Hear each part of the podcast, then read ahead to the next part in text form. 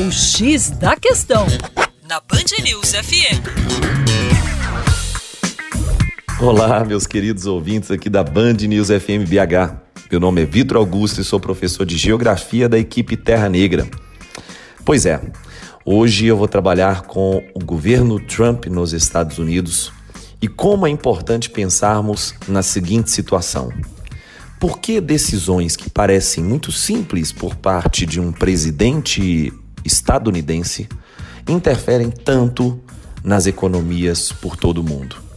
A resposta, possivelmente você que está acompanhando aqui a rádio, já deve ter na cabeça.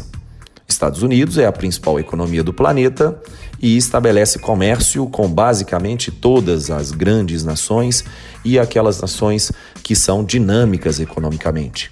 Entretanto, a última decisão do Trump foi muito polêmica. Ele vai elevar as tarifas, pelo menos em proposta, de 25% para o aço e de 10% para o alumínio. Isso faz com que países como Brasil e Canadá, que são os principais exportadores de aço para os Estados Unidos, tenham um receio muito forte em relação às próximas políticas de Trump.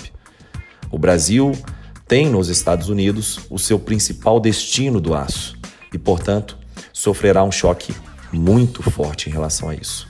Vale lembrar que aumento de tarifas alfandegárias é contrário à cartilha liberal da Organização Mundial do Comércio. Podemos problematizar a atuação da Organização Mundial do Comércio, dita OMC, em um próximo X da questão.